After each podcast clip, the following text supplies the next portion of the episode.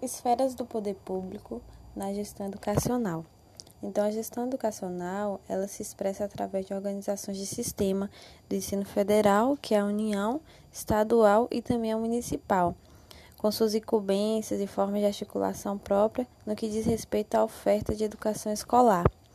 A União assume o papel de coordenar, articular, redistribuir em relação às demais unidades federadas. Ela também tem o papel de definir e assegurar as grandes linhas de projeto educacional do país.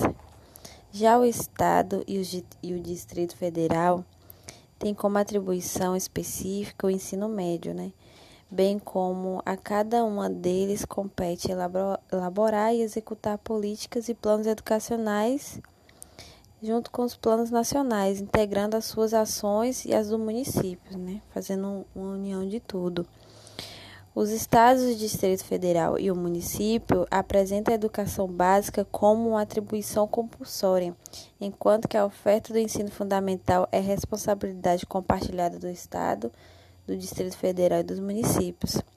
Já os municípios têm como atribuição a educação infantil e desenvolver seu sistema de ensino, integrando-os às políticas e planos educacionais na União e dos estados.